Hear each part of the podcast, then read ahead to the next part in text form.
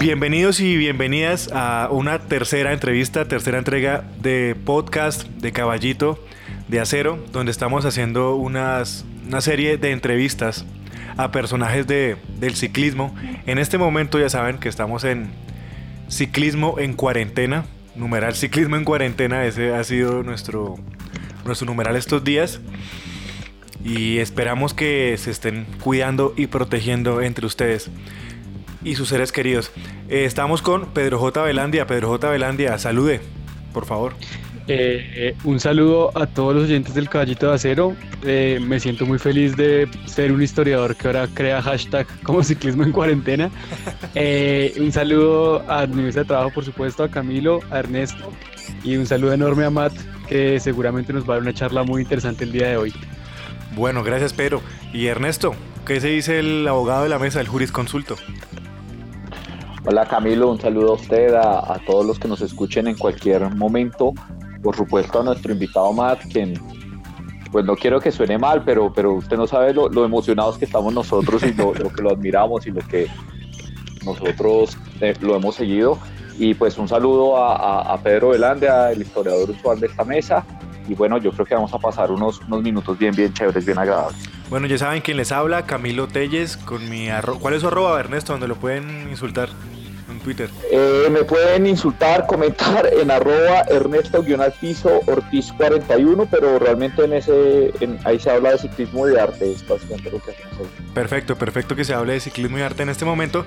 Ya saben que quien les habla es Camilo Telles y me pueden encontrar en Twitter como en, Twitter con arroba eh, Asperixelgala, ahí me pueden encontrar. Y de una vez vamos a dar un saludo a nuestro invitado que es el escritor, historiador, periodista Matt Rendell desde su fortín en, Londres. Matt, ¿estás allá? ¿Cómo va todo? estoy aquí, estoy en, el, en mi castillo y, y sí, no, estoy, no estoy en Londres, de hecho, estoy en un pueblo que se llama Harwich, que está en la costa oriental de Inglaterra. Yo yo vivo en Madrid, en España, como sabe. Ah, Yo vine eh, hace dos semanas a Inglaterra ah, viajando pues para trabajar en un seis días de pista en Manchester. Y el día de la primera noche lo cancelaron y yo ya estaba en Inglaterra. Y entonces, pocos, pocos días después cerraron, eh, bloquearon Madrid. Mi esposa entonces está allá, yo estoy acá, nos vemos como nos vemos nosotros por, por internet. Y entonces yo estoy en la casa de mi mamá, mi mamá está cocinando y cuidándome mucho. Y mi esposa ya, yo no le digo nada, yo no le digo lo que me está preparando para comer mi mamá, no sería justo. No, no, no, un Ella destrozaría. Sí, de conflicto. Ahora, Matt, anuncio que va a salir gordito de ahí. Ah, Porque las mamás la mamá siempre lo ven a uno flaco. Ah, no, eso es, eso es. Si yo veo, no sé si ustedes siguen a Luis Fernando Saltarriaga en Twitter. Sí, sí, sí. El entrenador, pues, precisamente de Colombia Espación y de Manzana Postobón, y está dando cada día unas clases de, de trabajo de gimnasia en internet. Yo debería seguirlo, solo que he tenido un poquito de dolores de garganta y de tos y yo no sé si tengo no tengo tal y cual, pero mi mamá está bien. Entonces hasta el momento, hasta el momento vamos bien, pero con esta cosa no se sabe nunca. Yo creo, muchachos, que vamos a estar en este estado de cuarentena durante meses y meses y meses. Eso es lo que pienso yo. Sí, seguramente. Y antes de. Vamos a empezar de la serie de preguntas, pero antes quería contextualizar, Matt. Su merced, ¿qué opina de que mm. su premier, el primer ministro, tenga COVID-19? ¿Qué opina de Boris Johnson? Y, de, y del príncipe, ¿no? y el príncipe. Ah, Boris Johnson, el príncipe, el ministro de Salud y también, sin duda, el, el ¿cómo se dice? El consejero Em, nacional científico que no ha dado positivo todavía al examen, pero sin duda lo es. Eh, mira, yo, yo, yo, como yo lo veo, el gobierno ha hecho un trabajo fatal hasta el momento, fatal. Pero lo cierto es que uno no, uno no eh, desearía eh, que se enfermaron y Y claro que ellos no se pueden encerrar como nosotros, es el gobierno, tienen que hacer su trabajo y pobrecitos, pues lo cierto es que el coronavirus no, no tiene prejuicio, ¿no? Al, al de, el, que limpie, el que limpia los es bien democrático el coronavirus. El primer ministro y el príncipe. Así que estamos en eso. Eh, Ernesto, eh, empieza usted ahora sí, ya hemos preguntado la contextualización de por qué estamos en, este, en esta cuarentena y que el gobierno no lo ha hecho de la mejor manera en, en Inglaterra, en, en, Gran Bretaña. Ernesto, empieza usted con las preguntas que tienen que ver con el mundo del ciclismo, por favor. Hola, Matt. Eh, bueno, lo primero es que Matt es un, un gran seguidor del ciclismo colombiano. Él es británico, pero desde los 80, digamos, es que quien mantuvo casi una llama viva y es que cuando el, el ciclismo colombiano casi que desapareció del, del espectro del, del, ciclismo internacional había un, qué pena la palabra, pero un loquito ahí que todavía lo seguía y seguía hablando de los escaladores. Y eso... Loco es correcto. Pues, no tenemos más que, que, no tenemos más sino que agradecerlo y pues empezar, dice, preguntándole más en qué momento se enamora del ciclismo colombiano y por qué, cuáles son los motivos de, de llegar a esa pasión. No, yo eh, yo creo que, mire, yo en 1999 tuve que hacer una entrevista, yo era traductor, no era periodista, y yo tenía que traducir, eh, me llegó un vídeo de después de una etapa del Tour de Francia de Chepe González, y Chepe usó una expresión, le hicieron, de hecho, hicieron una pregunta sobre el uso del, o el abuso de EPO en el ciclismo, y él dijo, eh, pues, una pequeña una, pequeña mentira. Dijo que no, no, no, en Colombia no existe EPO porque tenemos pisos térmicos. Y yo digo, ah, pisos térmicos, ¿qué es eso? Yo nunca había escuchado la expresión. Yo fui llamando a todos los amigos latinoamericanos, nadie sabía traducirme la expresión pisos térmicos. Entonces yo había estudiado en París y yo sabía que en París había, no sé si existe todavía, un canal de radio que se llama Radio Latina que pertenecía a Caracol. Entonces yo llamé, yo busqué un número, encontré un número, llamé allá. Terminé hablando con el director, un colombiano, yo no sé el nombre, nunca hablamos más otra vez, pero él me explicó los pisos térmicos, no son las comunidades que viven en diferentes alturas. Ah, eso fue bien fácil. Entonces, bueno, yo pude terminar la traducción y me dijo, no, pero Matt, regálame su dirección y yo le mando música. Y me mandó cuatro CDs, de música para tocar. Y hubo, entre ellos hubo Yuri Buenaventura que cantaba em, Colombia, Tierra Querida. Y me dijo, no, esa es música que pueden tocar cuando un colombiano gane una etapa. Y yo al final, con este señor tan amable, tan generoso, y con Chepe, que tenía esos ojos negros y, llenos de chispas y hablaba, todo era gracias a Dios, gracias a mi Dios, eh, si Dios quiere, toda esa espiritualidad. Yo digo, oiga, pero esta gente colombiana es muy amable, ¿cierto? ¿Y qué, qué es esta cosa? Entonces yo, al otro año yo fui, no, más, en el 30 de noviembre, yo salí de Ushuaia, en Argentina, en ciclo de montaña, y yo fui hasta La Paz, en Bolivia, vendí la bicicleta porque no tenía más plata, cogí el bus, llegué a, ¿cómo se llama? A Bogotá y me presenté a Radio Caracol, a em, el comandante Alfredo Castro y a Marco Tulio de Puerto, los dos que ahora trabajan en Guatemala.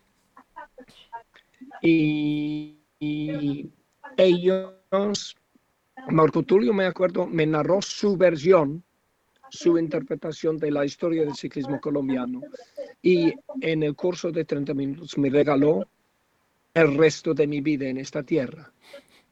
Y me dio dos números telefónicos. Me dio el número de Cochise Rodríguez en Medellín, me dio el número de Chepe González en Sogamoso. Yo le llamo a los dos, hago un apuntamiento. Chepe dice, no, tienes que venir acá. Yo fui allá y Chepe, allá en Sogamoso, me dijo, mira, aquí hay un fenómeno. Usted debería hacer una afirmación o escribir sobre la Virgen de Morcá. Eh, eh, ¿Quién es la Virgen de Morcá? Digo, no, no, no, aquí hay un santuario por arriba de aquí. Todos los ciclistas de Sogamoso terminan su entrenamiento allá y rezan. Ah, sí, entonces yo, pues en 2000 hice un documental, pues de muy bajo presupuesto, pero con mucho, mucho amor sobre la Virgen de Morca, se llama Reyes de las Montañas. Y yo hablé pues con todos los corredores de Condorito Corredor y em, Henry Cebolla Cárdenas y Álvaro Sierra y Rafael eh, Acevedo. Eh, pues, en fin, con todos los corredores de, esas partes, con Chepe mismo, con Fabio Parra, Iván Parra, etcétera, etcétera. Hice una película sobre este fenómeno de, la Virgen de Morcá. Y, en fin, ahí en Colombia yo encontré personas abiertas, inteligentes, interesantes, apasionadas. Eh, todo lo que, todas las calidades que yo quiero encontrar en los amigos. Hice muchos, muchos, muchos amigos y, y sigo encontrando amigos. Mira que estamos aquí todos juntos y no nos conocemos, pero seguramente este va a ser una amistad hermosa en los años futuros. Muchísimas gracias, Matt. Muchas gracias. ¿Qué tal, Ernesto? ¿Le quedó bien resuelta la pregunta o qué? No, pues es divina la historia. Además, ahí me, me afecté, me afecté. Cuidado, ¿eh? yo esto así y usted me hace una pregunta y yo soy ocho minutos en contestarla. No, pero muy bien, muy bien, muy no, bien. Ernesto está llorando, yo sé que estás lagrimeando, yo sé que ahí está llorando. moqueando, moqueando. Pedro, entonces, y, y ahora, ahora con el historiador de la, de la mesa, Pedro.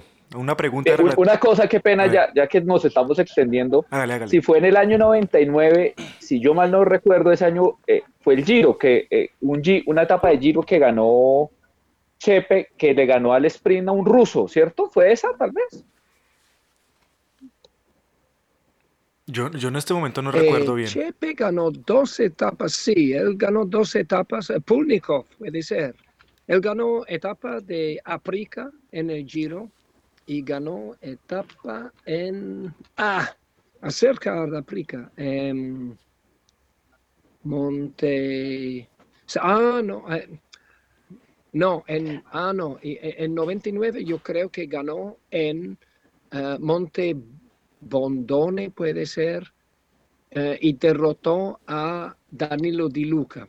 Y, y ganó la clasificación Luca, de la montaña. Ganó siempre así. Ese año ganó la clasificación de la sí. montaña, Chepe González, en el Giro. Sí, eh, pero él siempre ganó en un sprint reducido de montaña. Por ser inteligente. Eh, ¿qué, qué, perdón, Matt, ¿qué Ganó dice? siempre por ser inteligente. Ah, ok hasta la etapa que ganó en el Tour de Francia, en, um, en Valence. Él lo ganó eh, contra un, un, lote, un grupo pequeño de personas, cada uno era más rápido que Chepe en el sprint. Pero él hizo que él fingió estar enfermo en, la última, en el último repecho y perdió como 15 metros y ya está. Y luego volvió a ganar el grupo y en el último kilómetro hizo como una pequeña aceleración, y, pero ellos ya se estaban ocupados entre ellos. ¿Qué importaba ese colombianito que ya está enfermo y ese escalador no puede sprint? Y lo dejaron ir y él ganó. Y Chepe siempre ganó por inteligencia, por ser más inteligente de los demás. Y por los pisos térmicos. claro. Por los pisos térmicos, claro, claro. No, es que yo recuerdo esos dos triunfos de Chepe porque eh, yo soy mayor, eh, mayor que, que, Camilo y Pedro, entonces a mí me tocó hacerme aficionado al ciclismo en una época muy árida, en que el triunfo de Chepe era todo lo que había, o sea, había que pegarse de eso y, y por ahí algún triunfo en París-Niza de, de Santiago Botero, que en el 99 creo que ganó otra etapa. Y entonces yo lo recuerdo mucho sí. porque pues verlo tampoco era fácil, tocaba en la RAI, pero no había exactamente televisión por cable, sino una cosa que llamaba parabólica, que era medio, creo que era medio ilegal, no estoy muy seguro. sí, yo creo que era Entonces ilegal. Eso era, la perubólica era un poco la, ilegal. La señal era muy mala y, y, y uno entre rayones en la pantalla eh, gritaba porque había ganado el de Kelme, pero no estaba muy seguro y, y bueno, por eso lo tengo como muy presente. Pedro, sí, Pedro, siga usted, por favor. Una pregunta. Eh, no, yo, yo, yo creo que eh, voy a remitirme también a algo muy personal y fue que la primera vez que yo escuché hablar a Matt Rendell fue en el Gran Fondo de Nairo en Paipa. Eh, y ahí hay una historia sobre un par de subidas a, al Alto del Crucero que sería muy, muy chévere que Matt volviera a contar. ¿Cómo fue subir el Alto del Crucero eh, con un par de ciclistas colombianos escaladores puros, digámoslo de esa manera? Ah, pues de el, crucero, eh, como cuando yo los, yo, cuando yo lo subí, yo, pues sí, es que estaba en el, Gran Fondo de Nairo hace dos años y lo hermoso del Gran Fondo de Nairo, pues son dos cosas. Primero es que él eh, invita a todos, como decir, a todas las estrellas del ciclismo colombiano están ahí. Estaba ahí em, Sergio Andrés Higuita, eh, este año estaba ahí, este año, el año pasado, Egan estaba ahí, Miguel Ángel López, pues claro que el hermano de él, em, eh, Hernán Borges, pues muchos corredores. Y lo otro es que Nairo permite a todos salir y él estrecha la mano y uno saca una foto con él y con Egan y con los demás en la línea de salida. Y luego ellos esperan a que todos se hayan ido y luego ellos salen y pasan a todos o a casi todos porque claro, ellos van, e, esa es otra raza, ellos no son seres humanos como nosotros. Ellos están haciendo 30 kilómetros por hora subiendo, es una cosa impresionante. Y luego llegan a la llegada y ahí esperan y aplauden hasta que el último haya terminado. Y ese es muy hermoso. Y yo creo que no hay gran fondo en el mundo que demuestra la generosidad y el calor del de Nairo. Ese es muy hermoso. Y yo sé que hay otros corredores de alto tamaño que tienen gran fondos, pero ellos salen antes de todos los demás, hacen 20 minutos, bajan de la bicicleta y se van para la casa. Pero no, en Nairo no, eso es muy hermoso. Y lo cierto es que ellos no nos pasó en la subida. Y si no conocen el, el crucero. Eso es una de las subidas clásicas que, claro, de todos los corredores de Sogamoso. Esa es la subida de Miguel Ángel López, donde Rafico Acevedo lo descubrió en 2011. Y es también la subida de Richard Carapaz. Entonces, em, no, y nos pasaron eh, Nairo y Egan y Winner y los muchachos del club de, de la gobernación de Boyacá. Y eso es cuando esto, estos monstruos te pasan y ellos ni respiran, ni están hablando y riéndose. Y uno está sufriendo como un perro intentando como levantar el peso del cuerpo por esas montañas. Eso es la esencia del ciclismo y verlos pasar, compartir ese momento, eso también hace venir lágrimas a los ojos. Matt, yo tengo una pregunta todavía hablando sobre ciclismo y ahora que nombra a estos mm. ciclistas colombianos, eh, ¿cómo le ha ido en su trabajo? Porque la última vez que nos vimos, eh, su merced me contó que estaba haciendo un mm. reportaje sobre Sergio Andrés Higuita. ¿Cómo le ha ido con, con, la, con la biografía, con la vida de Sergio Andrés? Ah, ah, no, ese es un espectáculo. Ese es un espectáculo. Gran ser humano, ¿no? Como él. Gran ser humano. mira, muchos corredores, no, muchos corredores yo, yo veo em, son como el, Saturn 5, ¿no? El, la volqueta que, que, que, llevó a los astronautas a la Luna, ¿no? Que es un, una estructura de etapas, ¿no? Sí, sí, el cohete, el cohete. Pues suben 20, 25 kilómetros y se cae una etapa y luego 25 más y se cae otra etapa. Y ellos van perdiendo em, sus amigos, sus contactos, todo lo que es pues sus orígenes. Y, Sergio Andrés está muy apegado a sus orígenes.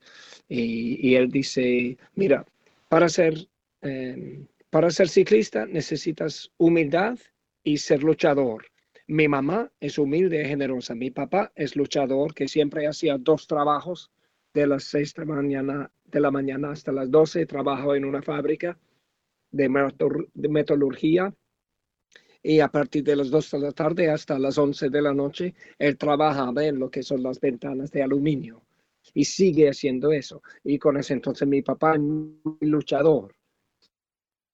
Entonces él está apegado a sus papás y a sus orígenes. Y me acuerdo que cuando ganó la etapa número 18 de la vuelta del año pasado, en la conferencia de prensa, él le agradeció a Efraín Domínguez, su primer entrenador en pista, a Fernando Saldarriaga, don Fernando, el organizador del club Nueva Generación en Medellín, su club, y le agradeció a Luis Fernando Saldarriaga, el hijo de don Fernando, el entrenador suyo en 472 eh, y en Manzano Postobón. Así que él es uno que está muy apegado a sus orígenes y también muy apegado a sus principios. Entonces dice, mi mamá me enseñó que es mejor dar que recibir.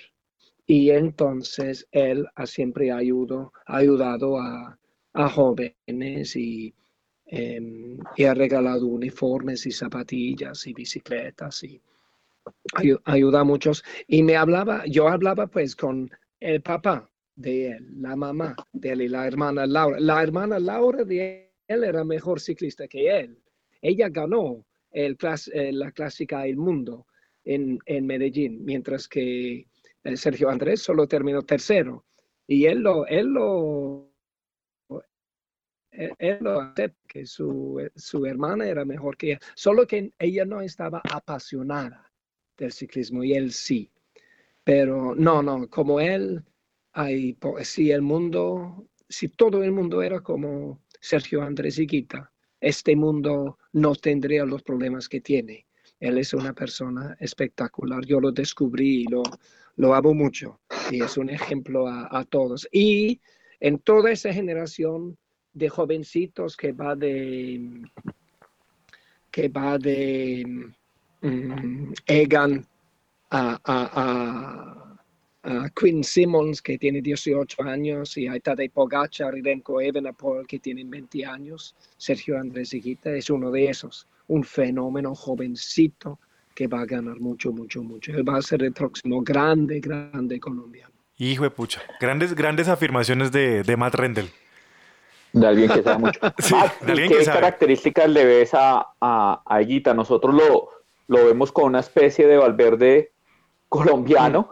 Eh, nos, nos llama mucho la atención su tamaño, ¿no? Verlo andar con esos clasicómanos de, de 1,80 y 80 kilos de peso o 75 kilos de peso y este tipo de uno como unos 60, yo no sé cuánto y todo livianito, pero cómo se tramita el viento y cómo, cómo, cómo aparte de subir, se defiende subiendo, pero qué potencia tiene en picos finales y, y qué buen llanista es, ¿no? Sí, no, yo, yo yo veo, eh, sí, algo como Valverde, yo lo veo muy parecido a Purito Rodríguez. Y eso quiere decir, porque también Esteban Chávez es bastante parecido a Purito. Eh, pero lo que pasa es que precisamente con el físico que tiene, pequeñitico, si uno piensa que terminó, yo, sí, yo creo que terminó 14 en la Vuelta a España del año pasado, y él tan pequeñitico, tan joven, ganar la etapa número 18 y terminar 14 en, una, en un Gran Tour, en el cual tuvo que trabajar mucho y mostrarse y ganar la confianza del equipo. Ahora el equipo entiende quién es Sergio Andrés Higuita. Así que yo lo veo muy parecido a Purito Rodríguez, uno que puede ganar muchas etapas porque tiene esa punta de, de velocidad a finales de una etapa dura, eh, pero siendo tan livianito, eh, también puede escalar, también puede escalar. Em, Sí, parecido a Purito, de pronto parecido a Ale Philippe también. Y, y, si uno piensa que precisamente Chavito es el único colombiano a ganar un monumento en Lombardía en 2016, ese tipo de corredor. Em, sí, yo, yo, yo creo una Lieja, un Amstel. Eh, si gana una Lieja, nos pone a llorar a todos, ¿no? no, sí pues, pues, eh, yo, confirmo que el día que Chavito ganó en, en Lombardía lloré. ¿Para qué? No, no, no, yo salgo a, yo salgo a emborracharme ese día tres días seguidos, una lieja colombiana. yo de una vez lo admito, lo admito. Pedro, por favor siga usted con las preguntas, don Pedro. No, yo quiero, yo creo que em, de pronto aprovechando esto que estamos hablando del ciclismo colombiano y, ya sabemos cómo mm. llega, llega Mata a esto, siento que esta, este, el libro que está promocionando, el de Colombia Mi Pasión, habla un poquito de esta nueva generación. No sé si, nos, si Matt nos pueda contar un poquito de qué va el libro y, cuáles son los argumentos ahí que está, digamos, esbozando, porque al menos yo como lector de Los Reyes de la Montaña siento mm. que es una primera camada de ciclistas y que queda muy bien expresado en este libro y bueno, que sigue ahora con Colombia Mi Pasión. Sí, lo que, lo que intento hacer es un libro cronológico que empieza más o menos, bueno, que, que, intenta dar una serie de perspectivas, ¿no? Entonces, el libro comienza casi con el nacimiento de Nairo Quintana, empieza también con la nueva constitución de 91 y con la apertura económica que, comienza en, más o menos en, enero de 1990, que es el nacimiento de Nairo. Y el libro va siguiendo, el primer capítulo es la juventud de Nairo, la infancia y la juventud de Nairo y vamos explorando cómo el hermano de Nairo Alfredo, el hermano mayor, entra en el ejército y que con la transformación del ejército en los tiempos de Pastrana y luego Uribe, en la, lucha contra las FARC financia los primeros años de la carrera de Nairo, porque era una familia humilde y Alfredo fue y mandó plata a la casa siendo un soldado. Entonces uno ve el eh, contexto grande que es la profesionalización del ejército colombiano, después claramente de los años de, eh, pues en, el frío, ¿no? De la exclusión de Colombia, de la lucha contra la droga y toda esa cosa. Y entonces, y entonces, alrededor del año 2000, la familia eh, Quintana pierde un campo de papas porque el precio de la papa del mercado es más bajo del precio de producción.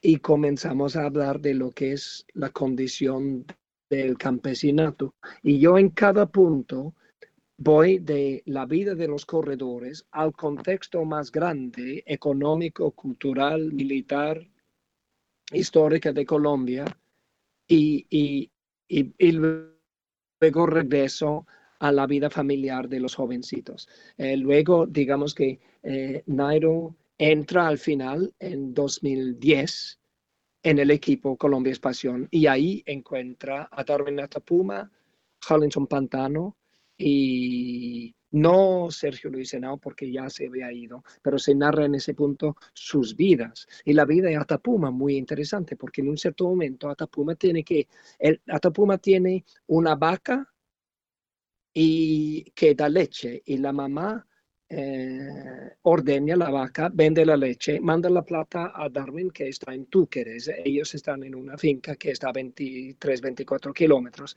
Manda la plata a Darwin. Darwin paga la renta a su hermano Remigio y eh, todo lo que necesita para el ciclismo. Pero entonces, eh, para ganar la Vuelta de la Juventud, él necesita una bicicleta mejor. ¿Cómo va a comprar una bicicleta mejor? Tiene que vender la vaca. Entonces, eso implica, tiene que decidir si ser campesino o ciclista. Porque si vende la vaca, que parece una risa a nosotros que somos de la ciudad. Pero si él vende la vaca, no tiene más leche, no tiene más ganancias, no tiene más entradas. Pero si no vende la vaca, no va a ganar la juventud. Entonces, uno explora todo ese dilema en el mundo del campesino, en el mundo de los hijos de los campesinos. Luego uno eh, ve en 2000, eh, en, dos, pues en 2009, Nairo iba a ir con Colombia Espación, pero va con la gobernación de Boyacá. Y entonces eso abre un cupo y Esteban Chávez entra ahí. Entonces encontramos a Esteban Chávez y hablamos con los papás, Carolina y, y Jairo, y nos narran la juventud de la infancia de Esteban. Y Esteban es muy interesante. Esteban cuando yo creo que en mayo de, eh, del año 1990 eh, hubo una tremenda bomba de la campaña de Pablo Escobar contra el Estado y estaba a siete cuadras de la, de la casa de Esteban. Eh, de Esteban. Esteban era un niño, un niño de cuatro o cinco meses. Y esa bomba hace vibrar el edificio y Jairo y Carolina van al balcón para ver y ven el, el, humo que sale de la explosión y Esteban se despierta y, y, llora.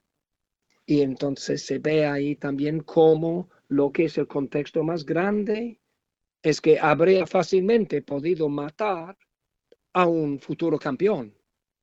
Pero lo que pasa es que era una familia necesitada, necesitada. Entonces no estaban en bombazo y en el hueco ahí comprando regalos para el otro día que era Día de la Madre.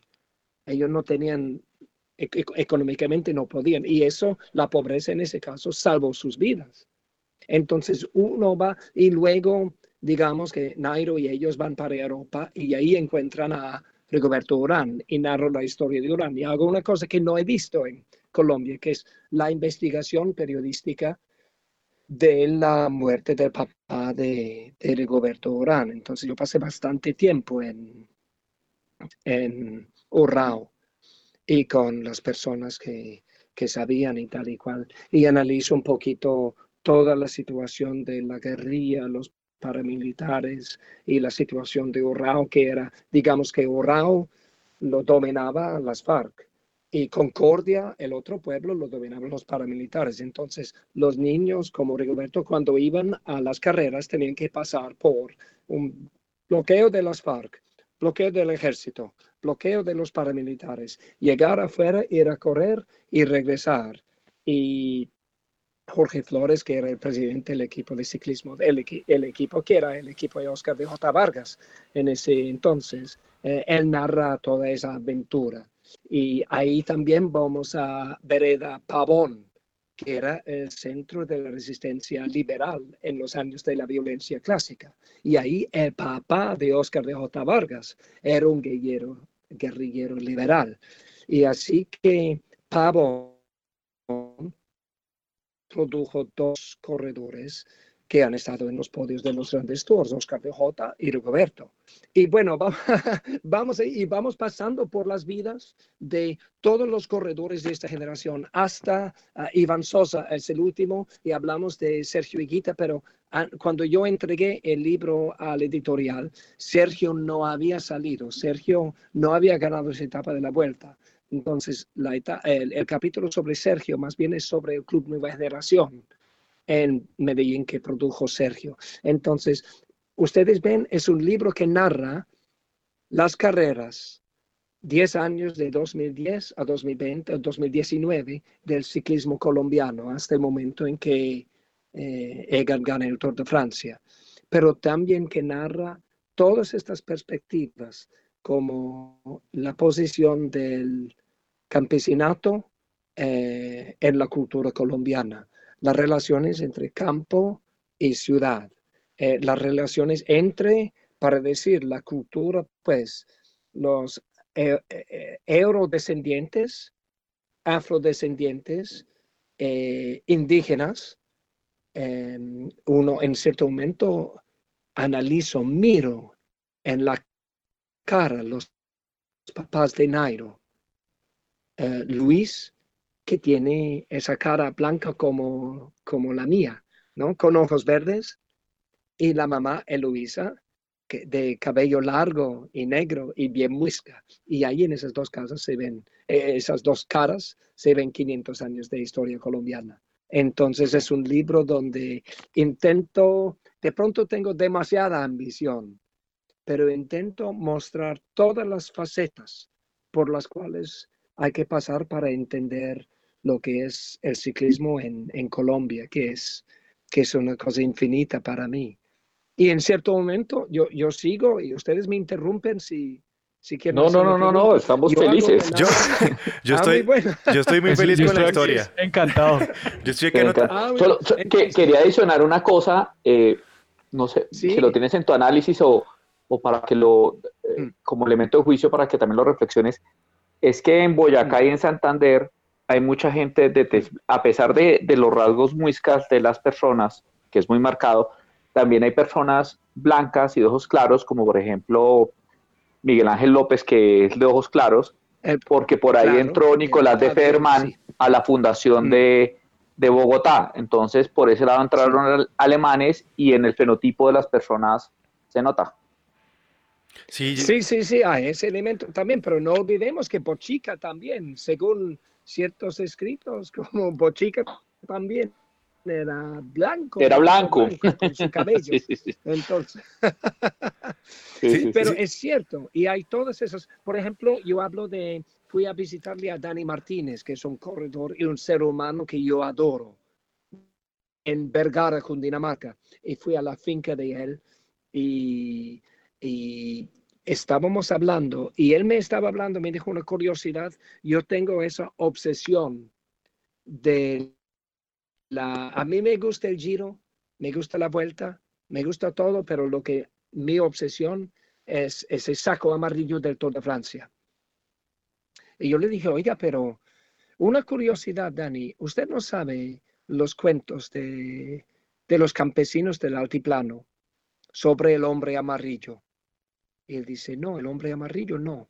Y su tío estaba pintando, ellos estaban construyendo casa allá, y su tío estaba pintando en, en la veranda y entra y él había estado escuchando y dijo, oye, eh, don Matt, yo sí del hombre amarillo, yo sé algo.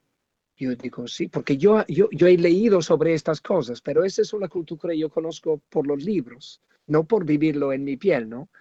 Y me dice, sí, sí, es que aquí abajo hace 50 años o 47 años hubo una creciente y a una familia campesina que vive ahí al lado del río, el río Pinsaima, que pasa por Vergara. Y dice, hubo una creciente y pasó por ahí eh, una, mm, eh, un- una, una cajita flotando por el, por el río, con una niña vestida de amarillo, con cabello dorado y con unos pollitos amarillitos. Yo no sé cuál era el significado de los pollitos.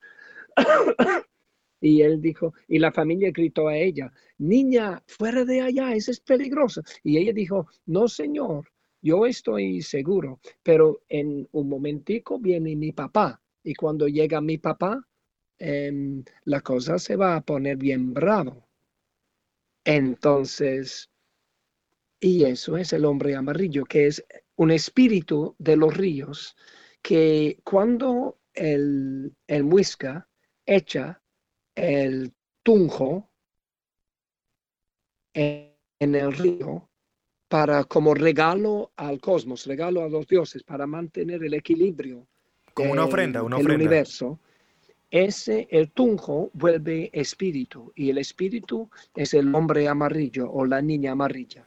Y entonces yo voy a intentar leer en español, que la traducción todavía no existe, un párrafo, el último párrafo del capítulo sobre Dani Martínez. Por favor. Y dice así, en mi libro, dice, este antiguo simbolismo del color, como la peregrinación ritual a lugares altos en las montañas, pertenecían a un idioma en el que Colombia eh, hablaba con fluidez mucho antes de que sus ciclistas recorrieron al Tour de Francia.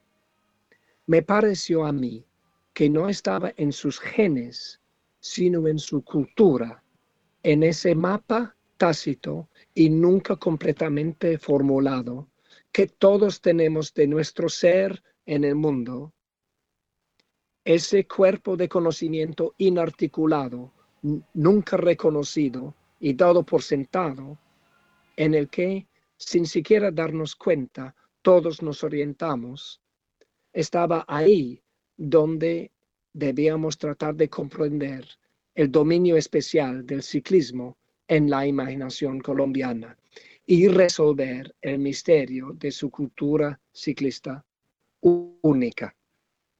Y entonces, en mi visión, yo siempre entendí el ciclismo no como deporte, sino como cultura.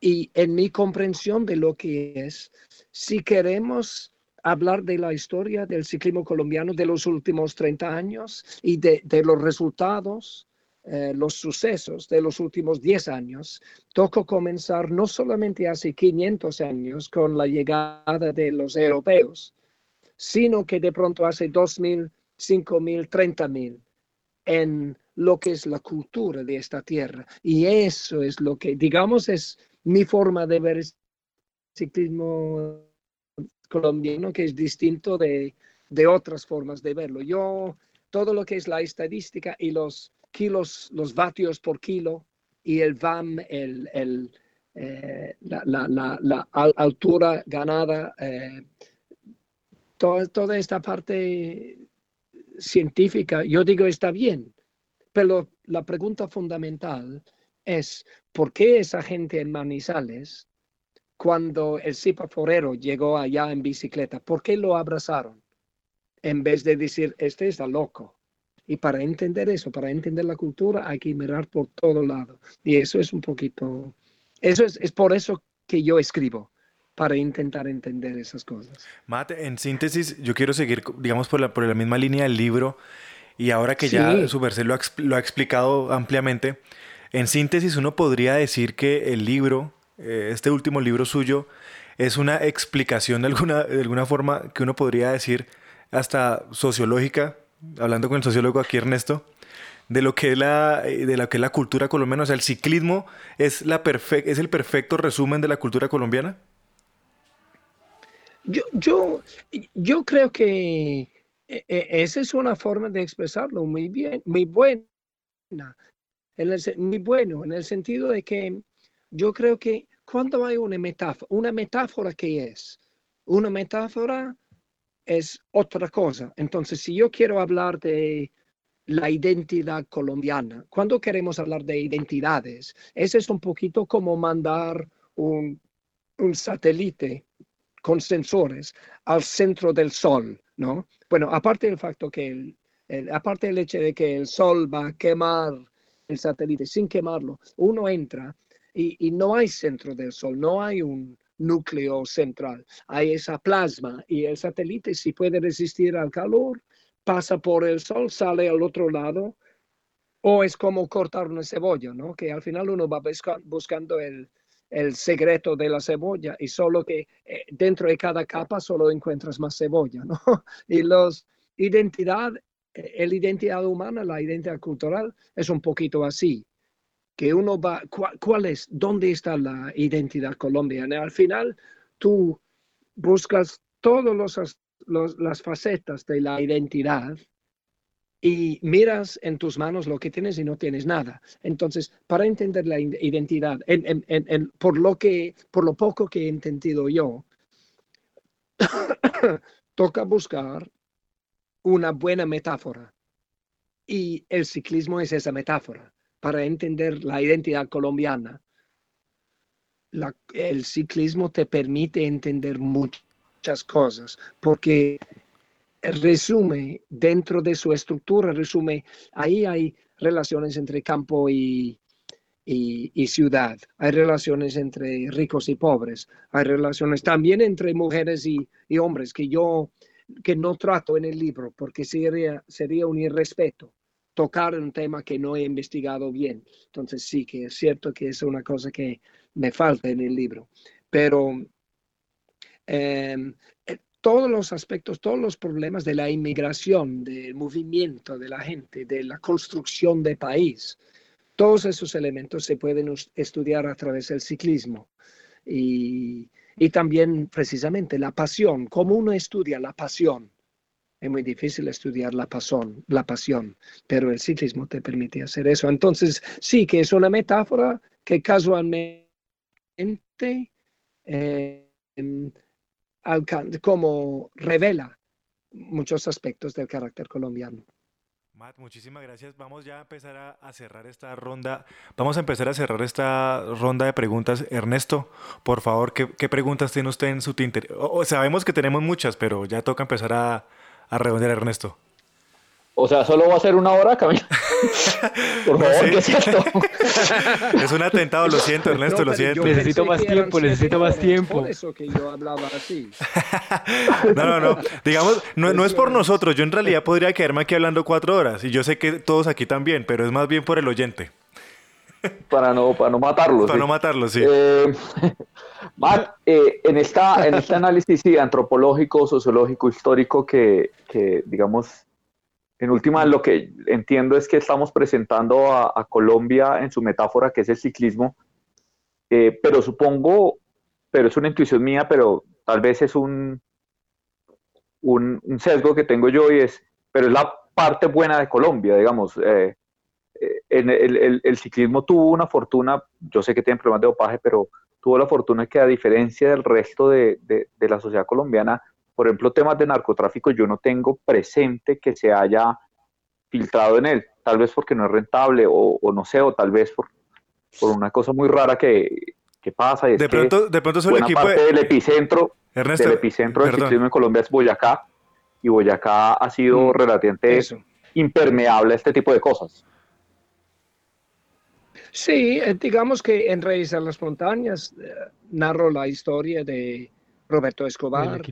Y que, o por ejemplo, si, porque si uno piensa, em, digamos que en, hay diferentes conexiones que uno puede, entonces, por ejemplo, Ser, Sergio Andrés Higuita patrocina, ayuda a uno de los mejores corredores de 16 años en Colombia, que es Juan Pablo Ortega que es un embalador espantoso, es que va a ser otro Gaviria, que es un fenómeno.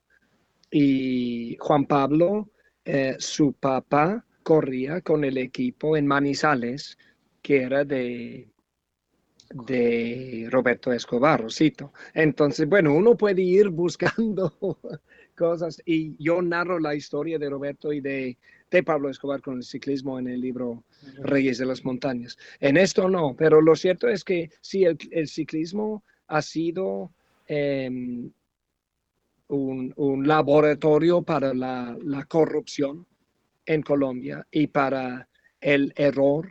Y también eso narro en el libro. Este es un libro periodístico, no es un libro de propaganda.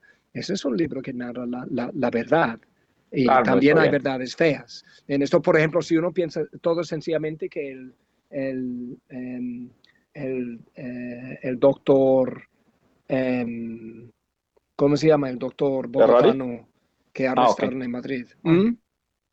Que arrestaron en Madrid. Eh, espera, ahora tengo el libro aquí.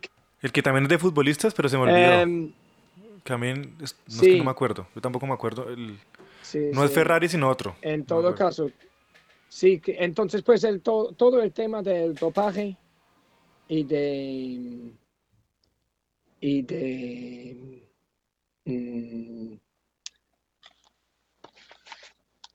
pues no encuentro en este momento, pero, eso eso trata también de todo ese eh, de la corrupción y de la parte negativa. Solamente quiero y, y, del hecho de que pues, precisamente los corredores de esta generación dorada, casi sin excepción, o pasaron por Colombia, Espación, Manzana Postobón y esa, ese oasis de protegida de anticorrupción y antidopaje que era eh, el, grupo de Luis Arríos, Luis Fernando Saltariaga, Ignacio Vélez, todo organizado por Luis Guillermo Plata, ¿no?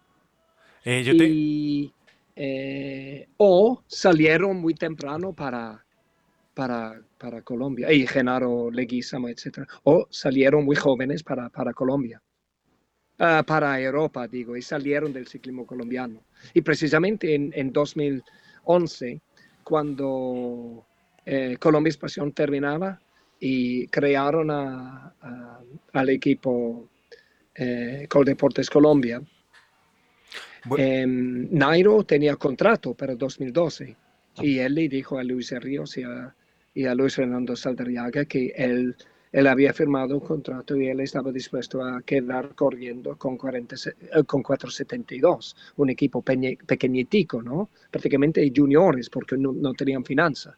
Y ellos insistieron, no, no, no, Nairo, ahora es el momento. Y Movistar compró el contrato de Nairo, porque Nairo tenía contrato pero gracias a, las buenas personas, él pudo ir a Colombia a irse. Entonces, no, no, el, libro narra la parte hermosa, pero también hay, hay partes feas y, hay, elementos de corrupción y, y, no, no, eso también es Colombia, ¿no? Bueno, Pedro, por favor, por favor, Pedro, siga con sus, con sus preguntas. Ya la última para cada uno ya nos tocó. No. Yo intento contestar brevemente. No, no, no, sé, ¿y qué hacemos el resto de la tarde en, este confinamiento? hablemos de ciclismo, ¿no? pues si querés. No, pues yo, o sea, ¿es esto o ver la repetición de la Lieja Bastol Vieja del 76? Oiga, Pedro, una pregunta entre paréntesis antes de que pregunte Pedro y con respuesta rápida, Matt. ¿Su merced ha estado viendo carreras mm. repetidas estos días? ¿Ha visto carreras repetidas? No, no, no, no, no, no, no. Yo estoy en cuarentena acá y mi, mi, eh, mi propósito es escribir un libro desde la cuarentena. Okay. Yo estoy escribiendo un libro sobre un incendio que no eso como Cervantes. un incendio que tuvo lugar en Londres en 1980 y fue un acto de fue un incendio um, como se dice criminal y que provocó eh, fue un asesinato masivo que en el cual eh, se murieron 37 personas, eh, 13, 14 de ellos colombianos, y yo estoy investigando, escribiendo un libro sobre ese incendio. Entonces yo estoy haciendo muchas entrevistas eh, por teléfono con policías, bomberos, expertos, pero también con familiares de los muertos, otras personas que salieron de allá en vida. Y mi propósito es usar este momento de cuarentena para escribir otro libro. Así que no, yo no estoy mirando eh, carreras de ciclismo, ¿no? ¿Sí ve, Ernesto? yo estoy trabajando como un loco. Ernesto, aprendamos, ¿sí ve? Ernesto. Me está haciendo sentir mal. Sí, sí, sí. Bueno, Pedro, ahora sí con sus preguntas. No, yo creo que como para cerrar con algo de actualidad eh, y como seguidores de la cuenta de Twitter de Matt, fue muy, muy, yo creo que no sé si fue loco, interesante, no sé cuál, cuál adjetivo utilizar en este momento, pero todo lo que ocurrió durante el Tour de los Emiratos Árabes. No sé si Matt nos quiere contar un poquito como esta, esta sensación que tengo de que, de que la pandemia lo está persiguiendo. Oiga, ¿sí eso cómo terminó? A todos de verdad. Ah. Mira, lo, cierto es que, lo cierto es que yo viví lo que es eh, la emergencia climática durante el Tour de France pasado, como todos nosotros, ¿no? Sobre todo en la etapa que eh, cuando Egan ganó el Tour, ¿no? Que nunca terminaron la etapa por, eh, por derrumbe y por terremoto y por, pues todo parecía el fin del mundo. Pero durante todo el Tour del año pasado hubo eh, emergencia climática y creo que 80 de los 96 departamentos franceses tenían Em, alerta amarilla o naranja, creo que el color, para, para emergencia climática, ¿no? Luego, yo llegué, yo aterricé en Bogotá, yo no sé, la fecha fue el 24 de, de, de noviembre, el día del toque de queda, porque ese día llegó la, las protestas eh, el movimiento global de protestas a, Bogotá, ¿cierto? Y luego, pues ahora en Abu Dhabi me cogió la, la cuarentena. Así que yo, pues, eh, todo lo malo de la globalización me está persiguiendo.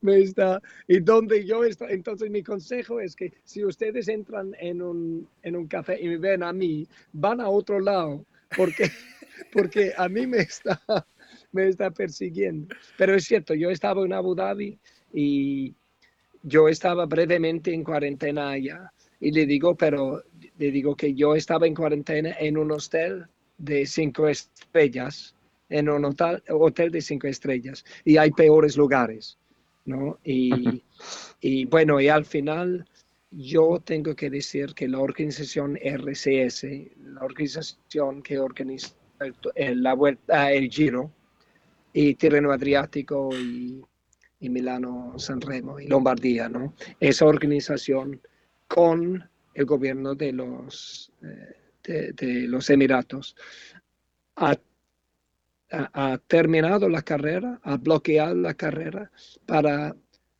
razones altruistas que eran de proteger la salud pública. Y entonces ellos pusieron en peligro su evento, lo dejaron sin terminar y yo creo que lo que hicieron era ejemplar, que lo que importa es la salud pública y hay que tomar perspectiva porque nosotros queremos mucho el ciclismo, pero hay otras cosas en el mundo. Y sinceramente, yo estoy viendo las, los mensajes sobre el Tour de Francia de que quieren correr el Tour de Francia, de pronto corren el Tour de Francia sin público. Y yo digo, pero esto, hay, hay una serie de argumentos, ¿no? Que primero, en este clima con el coronavirus, que nadie en el mundo tiene defensas, y entonces de verdad van a mandar más de mil personas de hotel a hotel a hotel ¿Y con qué? Con, con, un hospital eh, móvil. ¿O qué? Porque si hay una caída como la caída de, de Adriano Malori en Argentina en 2016, cuando golpeó la cabeza, quedó paralizado, quedó en coma, no podía hablar, estaba meses, la carrera. meses en el hospital. Eh, ¿Qué, de qué utilidad es un hospital móvil? Y yo digo, aparte todo eso, aparte todo eso, sabemos que ahí habrá corredores, auxiliares, directores, otras personas que están en luto porque vamos a ver muchos muertos. ¿Cómo pueden considerar tener un evento deportivo? Decir a los atletas, si están en luto, quédense para la casa, porque este es un festival de deporte a mí me parece inhumano. Me da vergüenza. Sí, no, no, no, es, no es una gran respuesta el solo hecho de que se esté eh, barajando la posibilidad de hacer el, el Tour de Francia en estas, en estas condiciones. Eh, bueno, yo creo que ya es momento de empezar a, cerrar esta conversación. Nosotros vamos a, parar aquí la grabación, pero vamos a seguir igual hablando con Matt. ¿O no, muchachos? Ah, muy bueno. Bueno, toda la noche. no sé si Ernesto tenga preguntas. ¿Ya sacó el, libro? Muchísimas gracias. Ha sido un gran placer hablar con ustedes y, y, y bueno, ojalá en otro momento hablaremos. Oye, pero hay una cosa que tengo que decirles, ¿no? A ver, a ver. Y eso es que el libro hasta el momento no hay traducción en español. ¿Y por qué? Porque es un libro de 330 páginas. Yo no quiero cortar el texto porque la gracia del libro son los detalles, pero los detalles eh, no tienen sentido sin la estructura grande de las carreras y el calendario. Entonces, si lo corto, hay que cortar todos los detalles que dan gracia al texto. Entonces, el editorial me ha dicho que es un libro tan grande que para justificar los gastos de traducción deberían pedir 100 mil pesos cada ejemplar y a 100 mil pesos nadie lo va a comprar y no sería rentable. Entonces, hasta el momento yo necesito una solución que puede ser un patrocinador, mecenas, una ayuda para hacer la traducción y hasta el momento no lo he encontrado, entonces no hay, no hay eh, libro colombiano. Yo de la edición en Colombia no quiero regalías y eso es un regalo que yo he hecho para el país que yo, que yo quiero mucho, para Colombia. Pero sí que el editorial debe poder ganar porque es por eso que así que paga los salarios de sus empleados. Entonces, entonces, en este momento hay que encontrar una solución para traducirlo y para que los colombianos lo puedan leer en su idioma.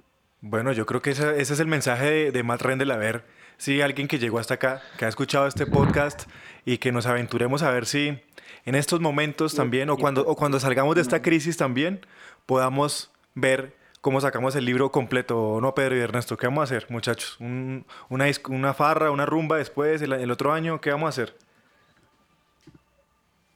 Lo que sea. no sé qué dice Ernesto. No, yo, yo creo que eh, sí, es importante pensar un poco lo, de formas de, lograr esa traducción. Eh, yo creo que desde que Camilo nos comentó lo hemos estado pensando, pero, pero sí sería un gran regalo para el país como poder entender toda esta dinámica en torno al ciclismo, como que en últimas el ciclismo, mucha gente siente como que la selección de fútbol es lo que ata a Colombia en términos de nacionalidad, pero yo a veces siento que es mucho más como el ciclismo, como que sí está logrando en este momento juntar a todo el país. Eh, sí, yo creo que yo creo que realmente el deporte nacional de Colombia es el ciclismo, aunque mucha gente no lo quiera decir. Y ya, despidiéndonos de todo lo que ha estado pasando y esta, desde esta cuarentena, eh, Matt Rendell acuartelado en su hogar eh, materno en, Gran Bretaña, en cerca, cerca a Londres. Ernesto es de su casa, Pedro es de su casa. Pedro, por favor, ¿dónde lo podemos encontrar en redes sociales? Ah, bueno, yo sé, en mi casa, porque nunca se encuentra. Eh, me pueden encontrar, me pueden encontrar en redes sociales como arroba p p e j p y nada, eh, yo tuiteo mucho de ciclismo y de cosas que se me ocurren por ahí por la vida, entonces no, no creo que sea y de, rock and roll. Y cabe notar, y, cabe notar que Pedro es nuestro community manager de acero, arroba acero caballito, donde vamos publicando un montón de cosas, eh, hasta de arte también se ha publicado y hasta de derecho, porque el abogado, Ernesto, por favor también despídase nuestro abogado jurisconsulto.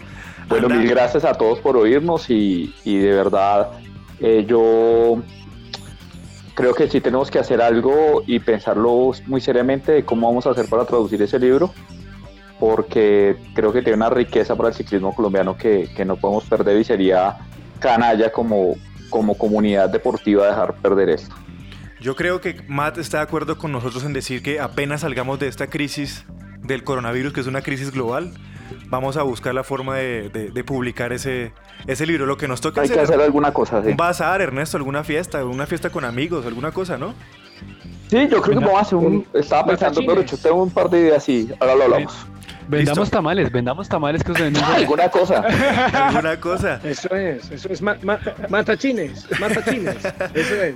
Matt Rendel, por favor, un, saludo a la gente de hacer de que de Caballito de Acero, los, los radioescuchas, los podcasts, los, pod, los gente que escucha podcast, básicamente. Y la despedida, por favor. Bueno. Bueno, les agradezco a todos y y pues ojalá cuando termine esto yo pueda viajar para Colombia y nos vemos y un tremendo matachín y, ganamos la plata para publicar este libro. Alguna cosa hacemos. Muchas gracias Matt y le agradecemos a ustedes que hayan llegado hasta aquí a este podcast y estaremos hablando en otra oportunidad con otro personaje más, una mujer o un hombre del ciclismo mundial. Chao, chao.